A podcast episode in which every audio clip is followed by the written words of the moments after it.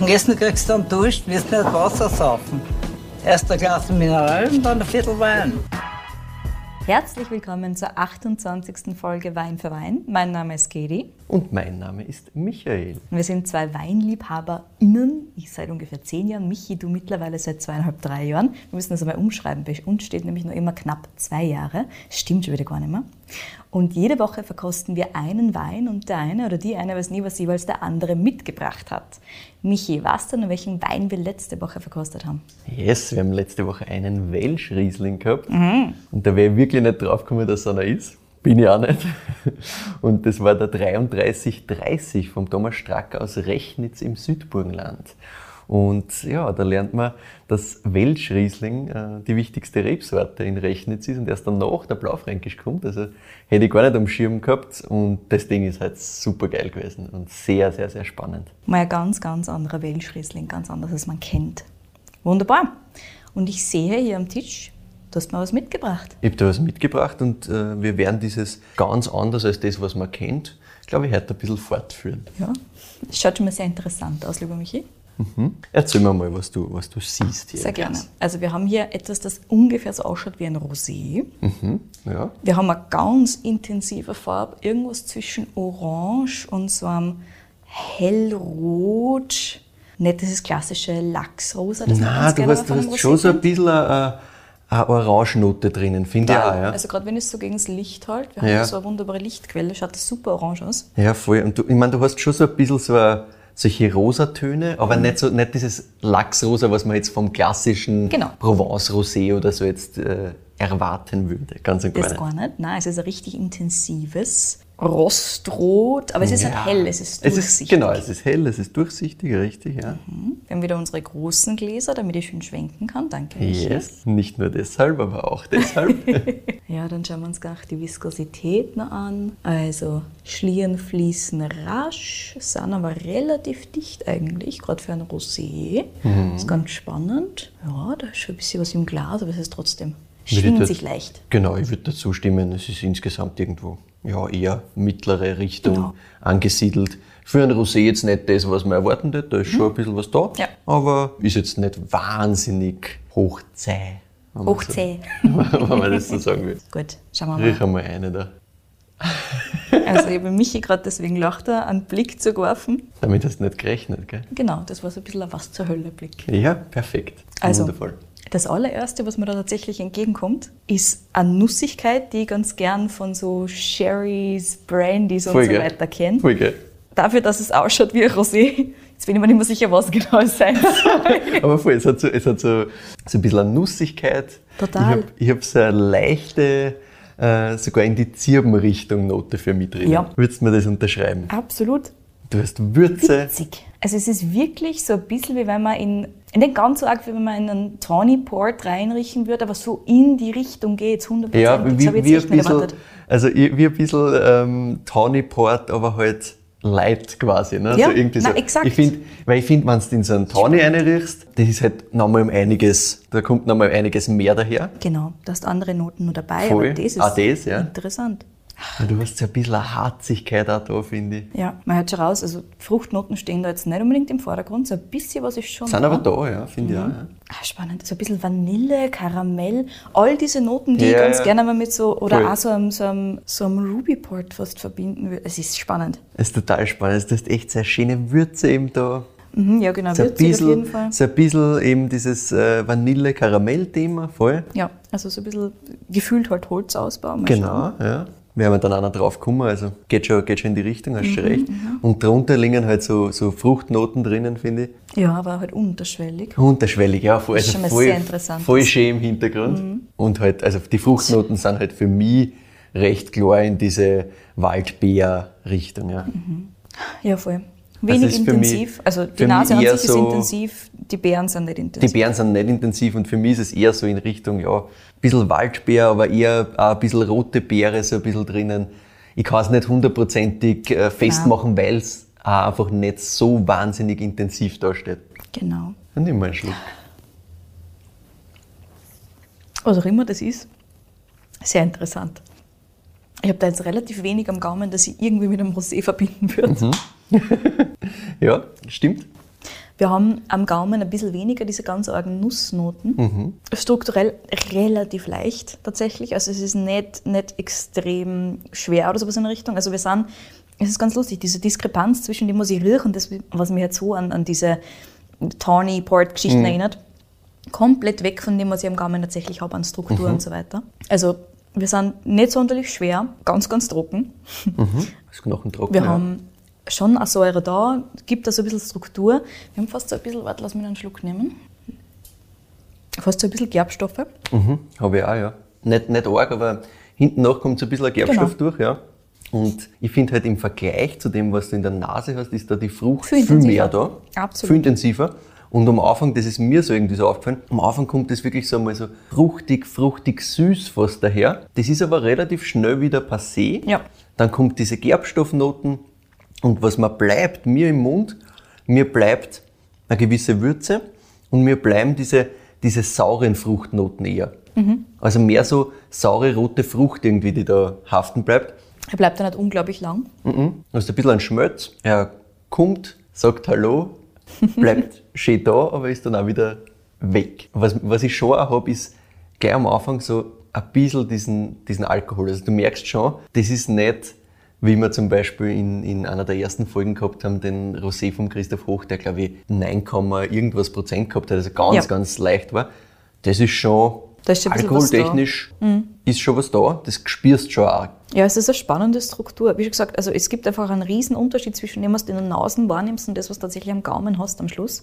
Spannend. Und Ja. wenn du jetzt noch ein bisschen Abstand noch mal so ein bisschen einschmeckst, was bleibt da jetzt noch? Mm, Du hast so ein bisschen dieses Nussige noch da, finde ich. Schon, gell? Mhm. Also diese Würze und dieses Nussige bleibt mir schon ein bisschen so Erhalten, am ja. Gaumen. Ja, und dieses, diese Würze, die du ein bisschen am Gaumen hast, das ist auch wirklich wieder dieses, dieses Waldige fast. Ne? Voll. Dieses fast Richtung, wie du vorher gemeint Fast hast, Zirbenholz passt mir sehr gut ein. Ja, also ich finde es super spannend. Sehr interessant. Ich, ich kann dir gleich einmal sagen, ich habe das als Speisenbegleiter verwendet. So kann ich mir das auch sehr gut vorstellen. Und als Speisenbegleiter ist das so geil. Mhm. Ja.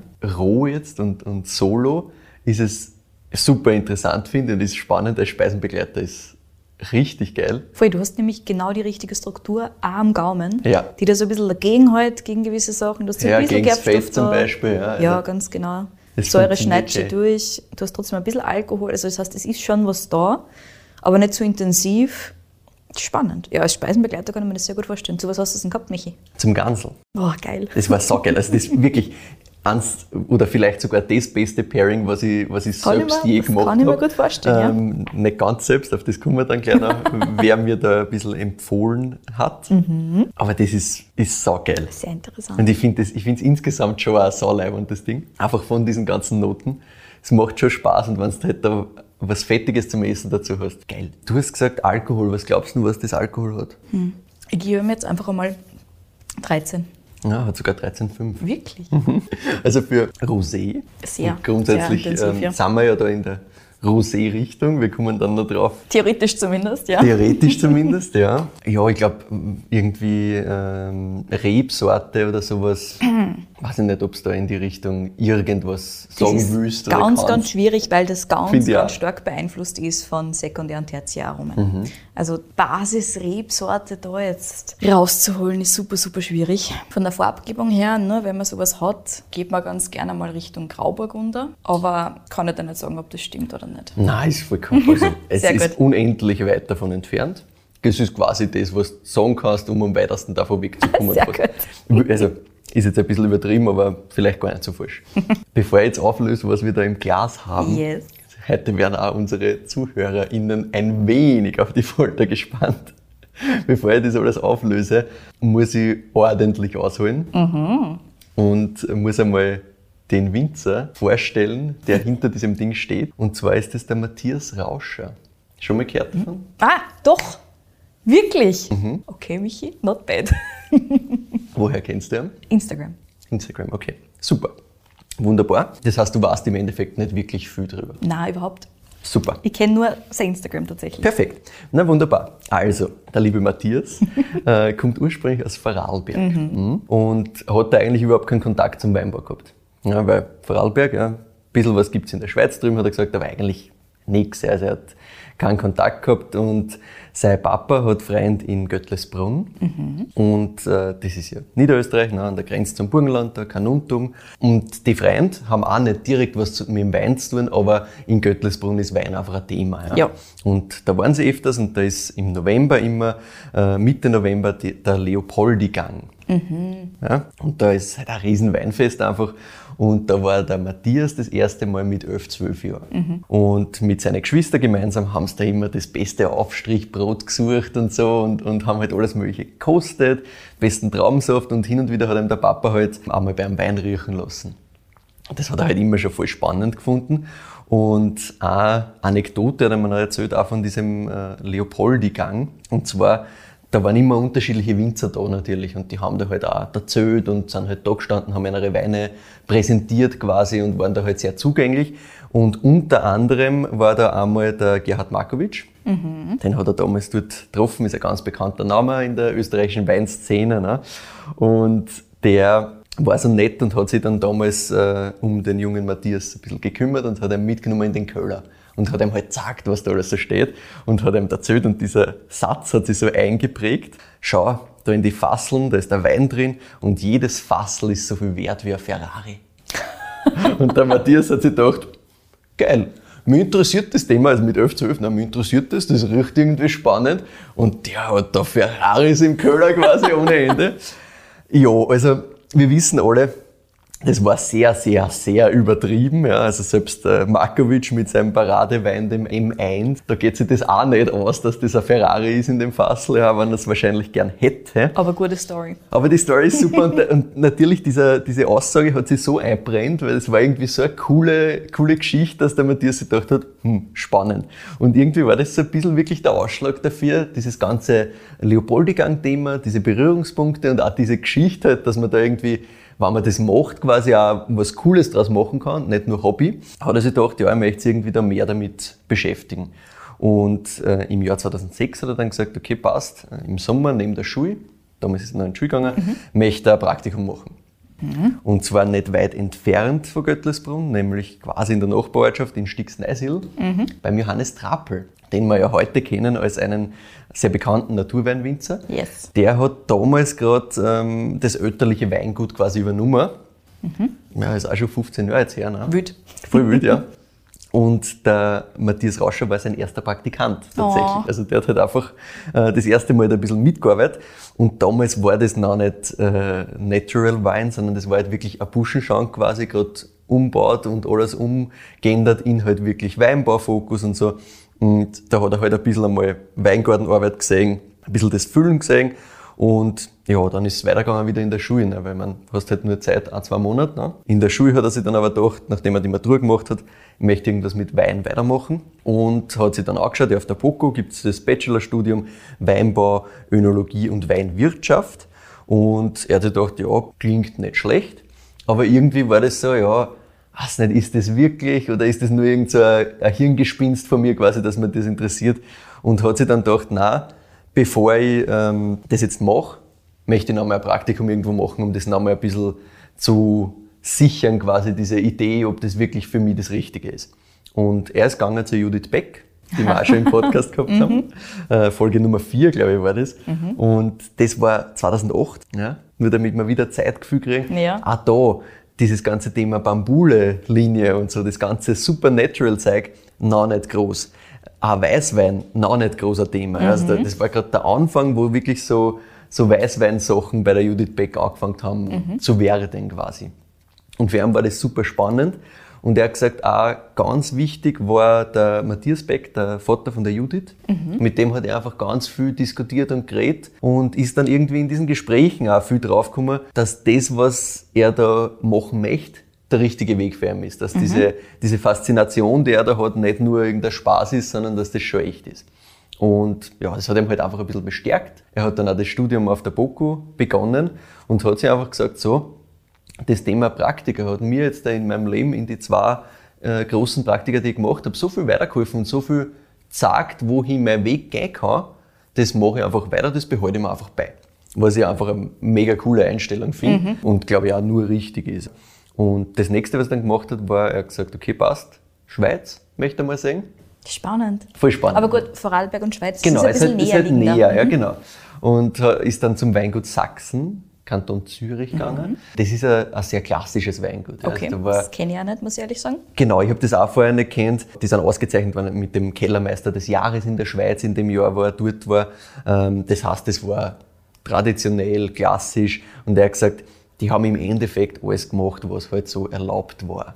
Ja, also von Tannin hinzugefügt, sowieso alles, was im Keller irgendwie erlaubt war. Und das Ärgste, was er mir erzählt hat, was auch für ihn irgendwie so schockierend war, war, in der Schweiz darfst du bei der Süßweinproduktion die Trauben trocknen, also nicht trocknen lassen, sondern du darfst es einfach aktiv trocknen. Das heißt, du schiebst, wirklich, kein Spaß, du schiebst diese Trauben in einen Holztrocknungsofen. Wirklich? Ja, das ist halt bei uns so, das kann man sich gar nicht vorstellen. Ja, also das nächste, was wir dazu haben, ist halt so Strohwein, ne? das es halt auf Stroh trocknen lässt. Genau, aber, das ist aber halt das eine lässt ganz auch andere trocknen. Ja, Variation. ja. Du tust nicht einfach Sachen in den Ofen und sagst, passt schon, fertig. Der Gerät von der Oma und geht schon. Ja, ja.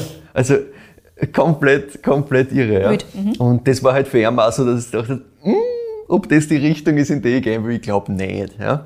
Und deswegen ist er bei der nächsten Station, beim nächsten Praktikum, siehst schon Generation Praktikum so ein bisschen, aber er hat sich die, die Stationen schon geil ausgesucht. Ähm, du wirst es lieben. Er ist als nächstes gegangen zur Elisabetta Foradori. Oh my goodness. Also- okay, liebe Hörerinnen, liebe Hörer, die Frau Furadori ist so eine meiner Göttinnen. Südtiroler Winzerin, macht wahnsinnig tolle Weine und das schon richtig, richtig lang. Absolut geil. Genau. Ich, ich habe gewusst, es wird, es wird dich sehr begeistern. Allein wenn du jetzt nochmal anschaust, wo die Vita jetzt gerade so ist, und wir kommen ja noch weiter. Bei der Elisabetta Foradori hat er das erste Mal mit einem Fahren gearbeitet und ja, wir haben auch darüber geredet, wie zart das ist zum Auswaschen. Yes. Das haben wir ja schon gehabt in Folge 21 und 22. Weingut Gassen und Weingut Heinrich. Und insgesamt hat er aber gesagt, ja, es war super cool dort, weil er eben mit am Fahren noch gar keine Ahnung gehabt hat, weil die einfach trotzdem nochmal andere Zugänge haben. Und die Elisabetta hat einen Sohn, den Emilio. Und mit dem hat er extrem viel gemeinsam auch gemacht am Weingut. Und mit dem hat er sich auch super verstanden, das ist ein guter Freund von ihm. Und der hat ihm auch zu seiner nächsten Station verholfen. Und zwar geht's weiter in Argentinien. Der liebe Matthias ist nach Patagonien gegangen, hat dort im Norden Patagoniens Pinot Noir gemacht. Was? Ja, ist untypisch, gell? Er war bei der Bottega Chakra. Das ist übrigens der Enkel vom Sassicaia-Gründer Marchese Mario Incisa della Rocetta, wenn ich das richtig ausgesprochen habe. Das hat ja richtig Ich, gelungen. genau, ich habe es auf jeden Fall mit, äh, Mit Herzblut. mit Herzblut ausgesprochen. Da ist man im, im Italienischen meistens relativ richtig dabei. Und jedenfalls gibt es dort ganz alte Pinot Noir-Reben. Und zwar aus 1932. Wow. Mega spannend, ganz was anderes wieder. Und ja, das hat ihm halt auch extrem taugt. Hat auch einiges noch kennengelernt, auf das kommen wir dann ein bisschen später nochmal zurück. Und ja, jetzt hat er natürlich aber zurück müssen quasi und das Bachelorstudium einmal fertig machen. Hat er dann auch da, hat dann Weinakademie begonnen und hat dann ein Winzerinnenpaar kennengelernt, das eine sehr große, vielleicht die größte Rolle, wahrscheinlich die größte Rolle im weiteren Verlauf äh, spielen wird. Und zwar den Martin und die Adriana von Lichtenberger González. Ah ja.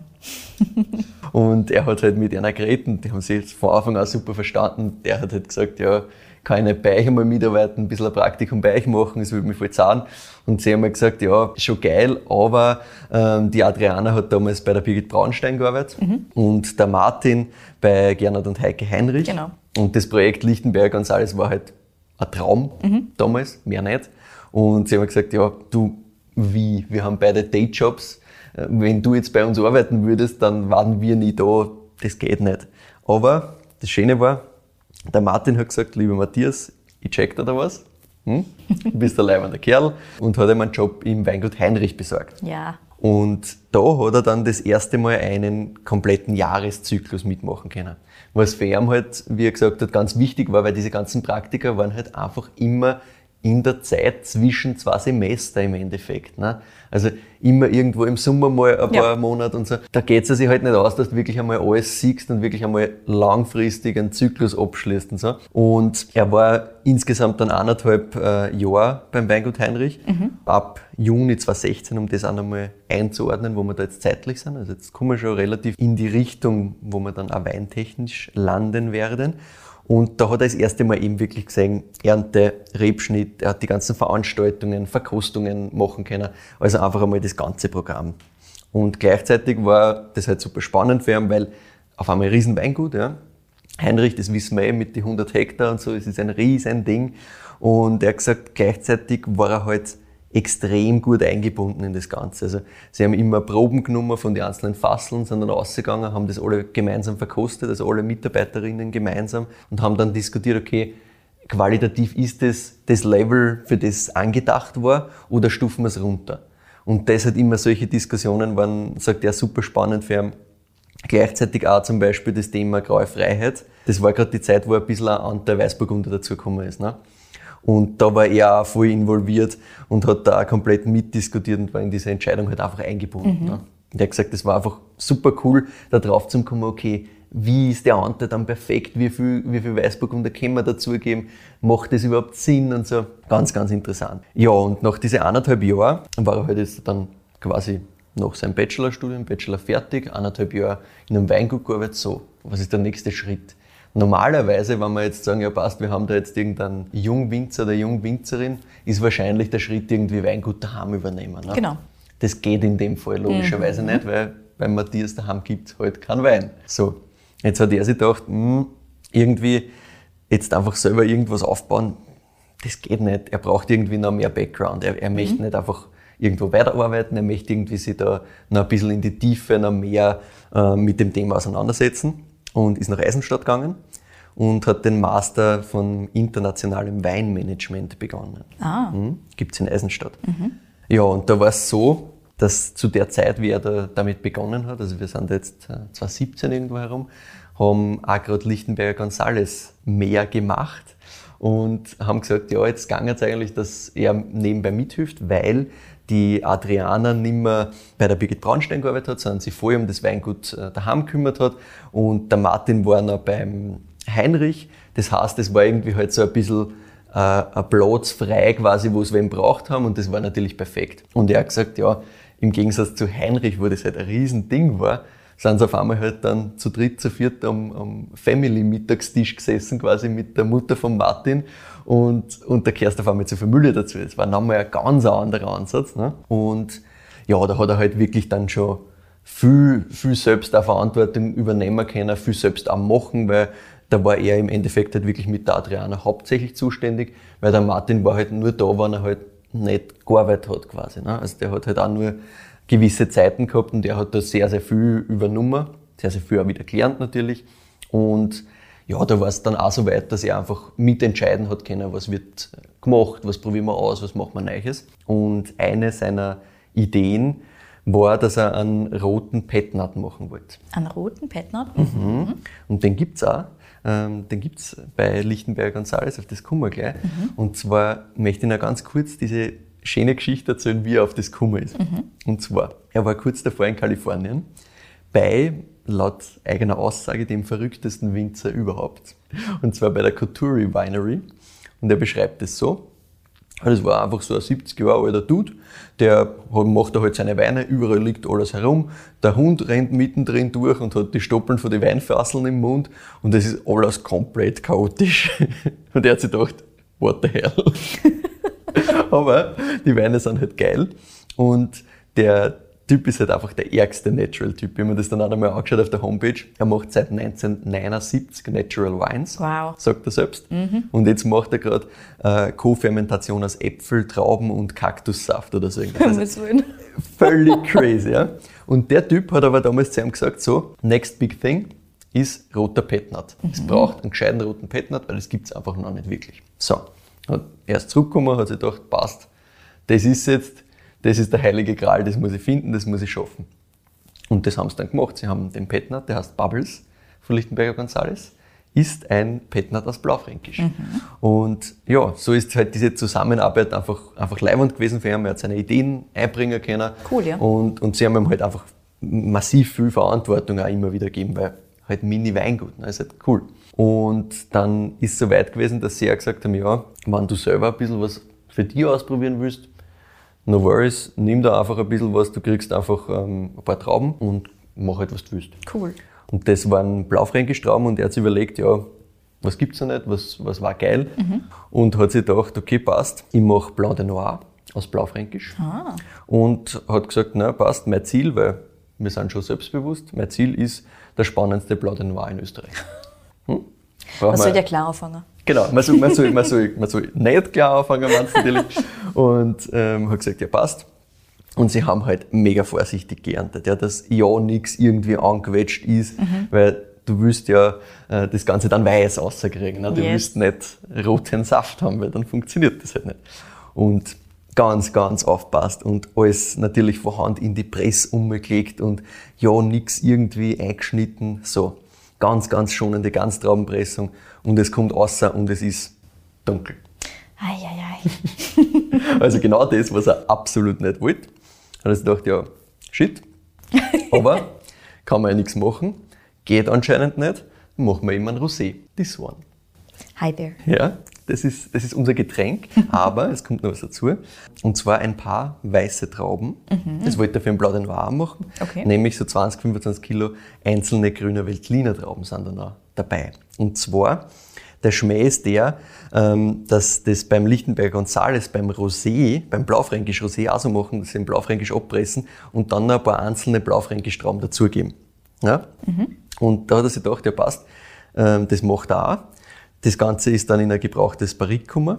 Das heißt, wir haben von dem ganzen 300 Flaschen ungefähr gehabt insgesamt. Ja. das ist sehr, sehr kleine Menge natürlich. Und ja, bis zur Füllung war das Ding auf der Vollhefe. Dann minimal geschwefelt und gefüllt. Und dann haben sie es ins Labor geschickt, um halt alle Werte zu überprüfen. Geschmeckt hat es ja schon. Gesagt, ganz spannend, okay, schauen wir mal. Und dann ist zurückgekommen, ja, das Ding hat halt 13,5 Prozent. Und das ist der Blaufränkisch mit dem höchsten Alkohol in dem Jahr gewesen. Ups. Ja? Also wir sind 2018, um das auch nochmal ganz kurz Aha. hervorzuheben. Das Ding ist, ist aus 2018. Und ja, sie haben das als erstes geerntet. Wie zur Hölle kann das eigentlich den höchsten Alk haben? Gibt's ja gar nicht. Aber ja, ist halt so. Und dann habe ich gedacht, ja, gut, so ist es jetzt. Und ist halt einmal zur Wine Rebellion gegangen, zum lieben Felix und hat ihm das kosten lassen. Hat gesagt, das ist es. Ich nenne es Trial Number One, weil das ist mein erster Versuch. Yes. Und der Felix hat gesagt, ja, ist geil, nehmen wir was davon. Und dann ist er noch zum Edelschimmel gegangen, zu einem kleinen Kreisler Reifen, den wir schon öfters mal ein bisschen was gehört haben, Genau. zum lieben Klaus. Und der Klaus hat auch gesagt, oh, ist cool. Und ja, das ist Jahrgang 2018. Und der Matthias sagt selber, der Klaus vom Edelschimmel hat mir das auch damals erzählt, wie ich den Wein das erste Mal gekauft habe. Und zwar, jetzt hat er halt über zwei Jahre Flaschenreife. Und das hilft dem extrem. Am Anfang war das einfach noch viel wilder. Und da ist das echt noch, da ist diese Würzigkeit noch viel mehr rausgekommen. Und das war noch ein bisschen ungesettelt. Und das wird aber immer schöner. Also es ist auch super, super spannend, wenn du sagst, das ist 2018. Ich habe mir Ja. gedacht, das ist mit Sicherheit öder, weil das diese ganzen, wie schon gesagt, diese ganzen Sherry-Noten, diese ganze Nussigkeit spannend, drinnen gell? hat. Es ist, es ist Ja. super, super Nein, spannend. sehr interessant. Und du hast gesagt, gebrauchte Barriques. Gebrauchte Barrique, ah, Für eins. ah, gebrauchtes Ah, gebrauchtes Barrique, Barrique, ja. Das war, das war dieser, dieser Versuch, Trial Number One. Ja. Und es gibt nur mehr ein paar Flaschen davon, das muss ich auch gleich dazu sagen. Es braucht auch das große Glasl, das Mhm. Ja. haben wir jetzt eh schon gemerkt, dass das muss ein bisschen atmen. Ich habe das vorher schon eine halbe Stunde ein bisschen stehen lassen, dem Mhm. ein bisschen Luft zugeführt. Auch das tut dem gut. Und Speisenbegleiter einfach mega geil. Mhm. Bei der Wine Rebellion gibt es noch ein paar Flaschen. Beim Edelschimmel gibt es ebenfalls noch ein paar Flaschen. Nicht mehr viele, weil wie gesagt, das waren halt 300 insgesamt. Und die Flasche kostet so um die 22 Euro. Und ja, jetzt hätte ich gerne mal noch eine Bewertung, bevor wir da weitermachen, weil die Geschichte geht natürlich noch um einiges weiter. Sehr gut.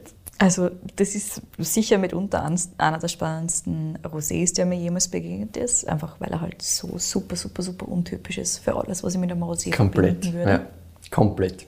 Wenn du mir blind hinstellst in einem schwarzen Glas, ich kann nicht drauf, nur und nur riechen, lass es nicht, nicht was Nein, trinken davon. nein. Ich würde niemals drauf kommen, dass das ein Rosé wäre. Nein, du würdest nie Rosé sagen. Ja, es ist so, es Mit ist, Sicherheit nicht. Es ist generell so witzig. Also ich war da irgendwo bei, bei der 9,1 oder sowas in Richtung angesiedelt. Super, super, super spannend. Voll, ich habe das auf 9,2 bei mir da. Sehr gut.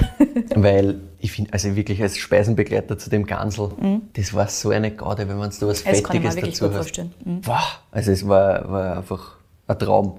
Und das hat mir eben der Klaus vom Edelschimmel, da habe ich ihn das erste Mal gekauft, Mhm. hat mir den empfohlen. Das Lustige war, er wollte mir den anderen mitgeben, nämlich den Trial Number 2. Aha, Das kommen wir gleich noch. sehr gut. der passt viel besser zum Ganzen. ich habe mittlerweile natürlich beide gekostet und das ist wirklich, also Ich habe den damals vorverkostet, weil man dachte, okay, passt das wirklich? Ja. Und haben wir dann gedacht, erstens, was zur Hölle bist du bitte? Und zweitens, das kann nur geil werden. Und so ist es. Also echt Speisenbegleiter Traum. Und ja, die Geschichte von Matthias Rauscher weiter zu erzählen, geht natürlich weiter bei Trial Number 2. Aber bevor wir zu Trial Number 2 kommen, möchte ich dir dann das Etikett zeigen. Bitte. Dann weiß ich nämlich, ob es. Ja. Ob Genau, ich ihn das kenne Hast du tatsächlich. schon mal gesehen, sicherlich. Ja, ganz genau. Und erzähl mir mal vom Etikett her, was du da drauf siehst. Dann erz ich erzähle dir dann, was es ist und du erzählst mir jetzt, was du da siehst. Sehr gut. Das Etikett ist großteils sehr, sehr clean. Es ist so ein Grau und wir haben oben so eine Halbkugel und es schaut aus, als ob da laut so kleine Menschlein drinnen waren. Sehr witzig, ja? That's what I see. Mhm. Sehr spannend. Erzähl mir mal, was es denn tatsächlich ist. Das werden wir gleich machen. Und zwar, der Matthias hat sich grundsätzlich einmal überlegt, was tun Leute auf ein Weinetikett so auf. Ja? Und voll oft kommt dann halt irgendwie so, ja, was, was mich irgendwie berührt hat, inspiriert hat. Der oft hast du irgendwelche Kunstwerke, also Sachen oben. Oft hast du dann irgendwas, was halt in der, äh, in der Geschichte des Winzers oder der Winzerin irgendeinen Ausschlag gegeben hat drauf. Und hat er sich gedacht, hm, okay, ja gut, das muss irgendwie in die Richtung gehen, das hätte ich gern. Und gleichzeitig muss es irgendwie ein bisschen ausstechen. Das waren so die zwei Parameter, wo er gesagt hat, das möchte er, möchte er machen. Dann hat er sich mit einem Freund zusammengesetzt und sie haben halt ein bisschen was getrunken und philosophiert. Und der liebe Matthias ist recht stolz auf seine Brusthaare. und dann hat er gesagt, ja passt, ist mehr als ein Brusthaar drauf. Und er hat das halt schon so im Kopf gehabt. Ein T-Shirt ausgeschnitten mit Brusthaaren. Und wenn du das nochmal anschaust, Ah, sag mir das nochmal, ja. das ist es. Es ist wirklich quasi nur dieser Ausschnitt von einem klassischen T-Shirt. Und die Brusthaare, wenn du da drüber greifst, dann sind die Brusthaare ein bisschen so hervorgehoben. Oh my goodness. Es ist so eine witzige Ich Geschichte. war nie drauf gekommen, dass Nein. das das sei. ja, nicht, ich habe immer geglaubt, Halbmond. Halbmond. Ich habe auch schon, ich habe das jetzt natürlich in, in letzter Zeit ein bisschen ich hergezeigt. finde, es schaut aus wie so eine kleine Crowd. Hm, Das habe ich auch schon gehört, also, also kleine Menschen habe ich Mhm. schon gehört. Ich habe auch schon gehört, kleine Penisse. Das habe ich auch wunderschön gefunden. Fair also, enough, ja. Ist, ist auch fair enough, finde ich. Das. Kind hat eine Trauben sein oder sowas in der Richtung. Weißt du, Ja, jetzt so also für mich, ich habe das immer irgendwie als Mond gesehen. So. Mond. Ich habe mir immer gedacht, das ist irgendwie so ein Mond da oben. Ja, jedenfalls, es ist ein T-Shirt, wenn man da unten schaut, dann hast du noch so ein bisschen Ja. so kleine Details dazu. Und wie dieses, äh, diese Grafik dann entstanden ist, ne? Matthias ist halt der, der den Wein macht, er ist nicht der Grafiker. Und er hat halt aber sehr klar diese Idee im Kopf gehabt, wie das ausschauen soll. Und von seiner Freundin, eine Studienkollegin, ist Grafikerin. Und beim ersten Kennenlernen hat sich der Matthias gedacht, was kann man Besseres fragen, als wie, ob es er ein T-Shirt mit Brusthaar entwerfen kann. Sicher. Und ist einfach einmal mit dem in das Gespräch gestartet, was ich auch sehr, sehr sympathisch finde. Die hat sich am Anfang, wie du dir vorstellen kannst, natürlich gedacht, was will der Mann? Verständlich. Aber nachdem sie ein bisschen weiter diskutiert haben, hat sie dann diese Geschichte aufs Etikett gebracht und ja, so ist es entstanden. Und super cool. Es ist super cool, es ist super lustig. Wir werden es natürlich auf, auf Instagram und auch auf dem Blog herzeigen und in den Shownotes verlinken und Co., damit man sieht, wie das, Genau. das Etikett tatsächlich ausschaut. Und ja, jetzt möchte ich weitermachen mit dem nächsten Experiment und zwar Trial Number Two. Jetzt bin ich sehr gespannt, was da als nächstes kommt, was nach dem kommen kann. Ja, nachdem das mit, mit Blau de Noir nicht so gegangen ist, wie er sich das gedacht hat, hat er überlegt und hat sich gedacht, naja, ich mache das nicht nochmal, weil anscheinend, ich habe eh schon vorher so aufgepasst, anscheinend funktioniert es nicht, dass du das wirklich weiß rauskriegst. Vergiss es. So, passt. Ähm, dann hat sich gedacht, ja passt. Ich habe aber wieder Blaufränkisch, ja, aber ich möchte eine andere Variation draus machen. Okay. Und dass das Ganze nicht super klassisch sein kann, war auch logisch. ne? Also das hört man eh schon aus der Vita außer. Und wie er in Argentinien war, hat er auch einiges an Experimenten gesehen. Die machen da bei der Bottega Chakra ganz viel spannende Geschichten. Unter anderem machen die aus dem, aus dem Maischekuchen eine Art Burger. Und zwar, das musst du dir so vorstellen. Du hast oben und unten äh, eine Schicht mit gerebelte und angequetschte Beeren. Okay. Dann hast du dazwischen eine Schicht einmal gerebelt, dann hast du eine Schicht äh, gar nicht angequetscht, dann hast du wieder eine Schicht gerebelt, sodass du quasi alle Nuancen von Beeren quasi irgendwie Okay, okay. abgedeckt hast.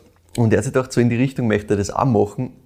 Er hat halt viel weniger Traubenmaterial gehabt natürlich, weil wieder wie im Vorjahr, also wir sind dann beim Trial Number 2 bei 2019, wieder auch Kisten quasi, mit der er arbeiten hat können. Und hat gesagt, okay, passt, das eine Lesekistel komplett voll. Und das hat er einfach einmal so stehen lassen, wie es ist. Und hat es mit Most von einem bereits gärenden Blaufränkisch übergossen. Ah. Mhm. Und hat das Kistel dann einfach äh, in der Halle stehen lassen. Also da war es recht kalt. Mhm. Da ist es einfach mal gestanden und dann hat es echt dauert. Hat zuerst einmal äh, interzellulär gärt. Mhm. Ja. Und also in den Beeren, damit wir das auch nochmal erklären, Mhm. in den Beeren äh, wirklich zu gären begonnen. Und dann hat er das zehn Tage mal so gären lassen. Mhm. Dann hat er es mit, mit die Fiers eingemeischt. Und nach weiteren zehn Tagen Gärung hat er es dann presst, Mhm. direkt ins Fassel, wieder gebrauchtes Barrik, wieder dann minimal geschwefelt am Schluss. Und rausgekommen ist ein Blaufränkisch, der super juicy ist, sehr, sehr easy zum Trinken, der einfach super Spaß macht. Ja, es ist ganz äh, lustig, ganz spaßig zum Trinken, kannst jedem hinstellen, egal ob die Person ähm, Rotwein mag oder nicht, hat nicht viel Tannin, sondern ist einfach, einfach Spaß, ja, voll schön wirklich lustig. Auch von dem nicht mehr wahnsinnig viel über. Er hat gesagt, er hat jetzt beim, beim Edelschimmel und bei Wine Rebellion jeweils nochmal zwölf Flaschen. Also wenn es den haben wollt, Schnell sein. sehr, sehr schnell sein. Ähm, aber es geht heute nicht nur darum, um diese, um diese zwei Weine, sondern es geht ein bisschen um die Geschichte von Matthias und geht natürlich auch jetzt noch weiter. und es gibt noch mehr zu entdecken. Also keine Sorge, ihr kommt auf jeden Fall noch zu einem Wein von ihm, wenn ihr das wollt. Ja, Trial Number 2, 2019 haben wir gesagt. Recht bald danach ist der Matthias dann auch mit dem Studium fertig geworden, mit seinem Master in Eisenstadt. Und auch die Zeit bei Lichtenberg Gonzales war dann äh, für ihn einfach zu Ende.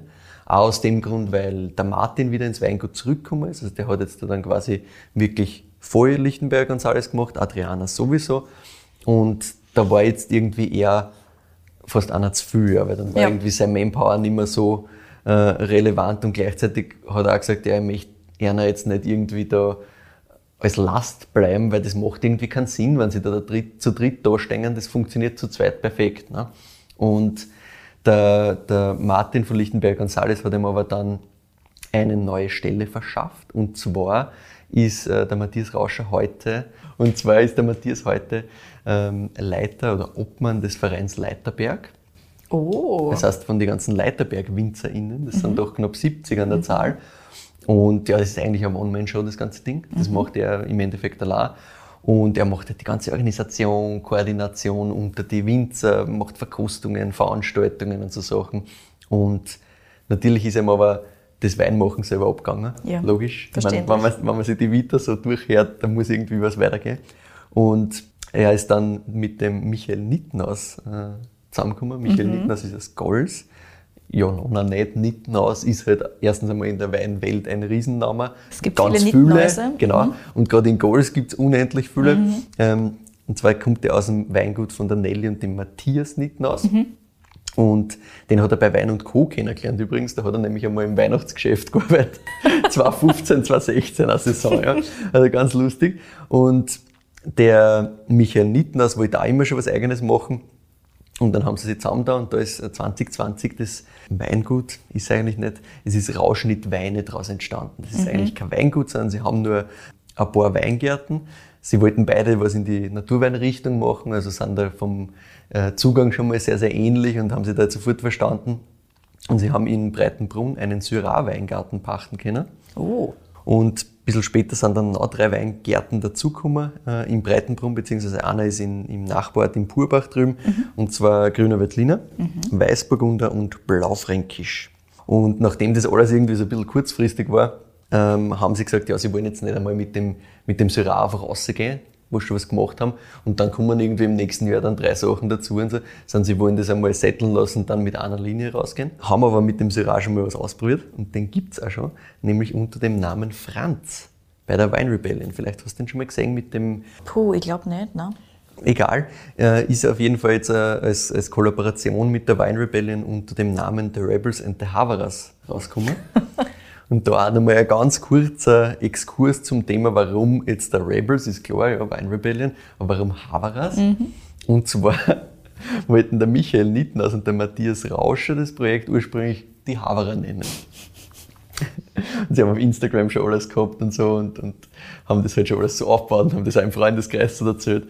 Und dann haben sie eine Nachricht gekriegt von einer Likörmarke und die haben gesagt, äh, Leute, wir haben Havara Ah. geschützt. Ja? Die Ja. Wort- und Bildmarke Havara haben wir geschützt. und haben gesagt, ja, tut uns leid, aber da müsst ihr irgendwie was anderes machen. Also eh sehr, sehr nett. Ja. Das Mhm. hätten wir auch anders äh, angehen können. Und sie haben sich gedacht, okay, shit, ähm, jetzt müssen wir uns irgendwas anderes überlegen. Und Nittenhaus ist halt ein Name, den kannst du im Weinbereich vergessen. Ja. Da gibt es so viele, es ist eh schon jetzt so verwirrend. Äh, haben sie gesagt, nein, können wir nicht noch mehr. Rauscher allein war natürlich witzig gewesen, weil Rausch und Passt schon gut. Aber sie haben halt irgendwie gesagt, na, sie möchten da beide vertreten sein. Mhm. Und dann haben sie kurz auf, auf Nitrausch eigentlich gedacht. Nitrausch? Gedacht, sie machen Nitrausch, weil kein Rausch. Und dann sind sie irgendwie auf Rauschnitt gekommen. Und das hat ihnen dann doch besser passt, weil Rauschnitt, also ein rauer Schnitt, weil sie sind beide noch ein bisschen roh und ungeschliffen quasi. Und Plus gleichzeitig hat eine Naturwein. Kombination, genau, auf Naturwein plus die Kombination aus ihrem, aus ihrem Namen, ja, wunderbar, passt perfekt. Und ja, sie machen das jetzt quasi als, als Side-Project. Jeder hat daneben einen Brotshop eben quasi. Ja, sie haben auch schon einen, einen blaufränkisch Petnat auf dem Markt mit dem Namen Seebrünzler. Ah, Wunderschöner Name auch, ja. Den gibt es zum Beispiel bei Weinhaus Austria schon. Ah, Und er hat mir erzählt, die Rotweine ähm, von er- anderen Weingärten, also Syrah und Blaufränkisch, werden es dann wahrscheinlich im Frühjahr füllen. Die kommen dann wahrscheinlich im Herbst am Markt, weil die haben einfach äh, diese zwei Jahre Zeit quasi, seit sie begonnen haben, haben die einfach ein bisschen braucht. Und äh, es ist auch gut so, sagt er, und die Weißweine sind jetzt schon auf die Flasche gefüllt, die werden etikettiert und kommen dann auch bald am Markt, die kriegen dann ein bisschen eine Flaschenreife. Also er hat auch gesagt, wahrscheinlich Frühjahr, vielleicht irgendwann Mitte des Jahres, wenn es da rausgingen. Und ja, ich wollte natürlich wissen, wie schaut's wie schaut's in der Zukunft aus, wie geht das weiter? Also Ja. macht ihr daraus jetzt ein riesen Weingut oder was ist, was ist die Idee? Und er hat gesagt, ja, grundsätzlich ist jetzt halt so, dass für sie gerade ganz leibend ist, weil sie kennen alles im, im Köller von Michael Nittner, seine Eltern, beziehungsweise dem sein Bruder übernimmt gerade, bei denen können sie da eigentlich mitarbeiten und, und andere Sachen mitmachen. Das ist aber ein bisschen ungut auch, weil sie halt dann irgendwie dann die Zeit brauchen, sie wollen ihnen nicht auf die Nerven gehen. Deswegen ist die nächste Investition einfach einmal eine kleine Korbpress, damit sie einmal selber pressen können. Auch ähm, in nächster Zeit vielleicht einmal dann einen Köller, eben damit sie was Eigenes haben. Und sie arbeiten biologisch bzw. biodynamisch. Zertifizieren macht jetzt noch keinen Sinn, Ja. aber das wird dann auch einer der nächsten Schritte sein, weil das ist für sie eigentlich selbstverständlich. Und ja, größer werden, das habe ich auch ganz spannend gefunden. Sie haben ja gesagt, ja, grundsätzlich gangert's, weil wenn sie in die Weingärten unterwegs sind, stehen halt mit dem Wiener Kennzeichen dann dort quasi mit dem Auto und kommen immer die alten Bauern vorbei und sagen, ah, braucht ihr noch ein paar Weingärten oder wie schaut das aus? Können wir euch was verkaufen? Wirklich? Also das wird schon funktionieren. Wow. Also die, die haben schon Interesse dran, weil da gibt es öfters wirklich welche, wo eben die Jungen nicht weitermachen Ja. und die wollen das schon irgendwie anbringen. Und sie sagen aber, hm, sie wissen nicht, sie wollen eigentlich insgesamt so ein Garagenweingut bleiben. Auch aus einem ganz pragmatischen Grund, nämlich sie haben gesagt, naja, wenn wir das jetzt da wirklich so machen, dass wir da zwei Familien davor ernähren, dann muss das halt wirklich riesig werden und das geht sich mit unseren Grundsätzen so nicht wirklich aus. Das wird Schwierig. schwierig. Ja. Und das war halt einfach, also vielleicht einmal irgendwann, aber eigentlich eher so als nebenbei Weingut. Das macht einer Spaß, da Ja. steckt extrem viel Herzblut drinnen, da wird noch wahnsinnig viel Kummer, glaube ich. Aber die Idee ist jetzt nicht, dass man das unbedingt so aufsetzen muss, dass man davon leben kann. Ja? Sondern sie sagen einfach, ja, das taugt ihnen eh, was sie beide jetzt gerade nebenbei machen. Mhm. Weil der Michael Nittner im, im elterlichen Weingut oder im Weingut von seinem Bruder dann Ja. da quasi einfach viel mitarbeiten und da einfach ein zweites Standbein hat und der eben mit, mit dem Verein Leiterberg halt einfach eh äh, eine gute Auslastung eigentlich Ja, hat. das kann ich mir vorstellen. Und da sagt er halt, ja, das ist eigentlich, eigentlich eh perfekt und so wollen sie halt weitermachen. Also einfach mit, mit Rauschnittweine weitermachen, spannende Weine rauszubringen, geile Weine rauszubringen. Ja. Weil man denkt, diese Vita, was da alles schon passiert ist, was der alles schon Wahnsinn. gesehen hat, es ist saugeil. Irre. Also verfolgt den Jungen, weil ganz ehrlich, wenn du das alles gesehen hast, da werden, und wenn ich das da in der, Ja, genau. im, im Mund Wenn das das Nase allererste hab. ist. Ja, ja, wenn das das Erste ist, deswegen habe ich mir gedacht, ich möchte unbedingt den herzeigen, weil ich finde, erstens ist so absurd die Geschichte dazu, nämlich, dass Ja. ganz was anderes die Idee war und das halt rausgekommen ist. Voll witzig. Und gleichzeitig, du kannst halt einfach nie im Leben blind sagen, was zur Hölle ist das. Na, keine Chance. Super coole Story. Voll. Ich Absolut gedacht, cool. Das muss ich da einfach, muss ich da einfach sagen. Und gleichzeitig, ich meine, ein Vorarlberger, der nach Wien kommt, der jetzt im Burgenland Wein macht, also So geil. Absoluter Wahnsinn. Finde ich halt einfach nur leibend, die Super, ganze super Story. cool. Und ich finde es auch cool, dass Sie sagen, Sie wollen jetzt einmal nicht wachsen, weil Sie da einfach dann alle Freiheit haben, die sie brauchen. Um wirklich genau die Weine zu machen.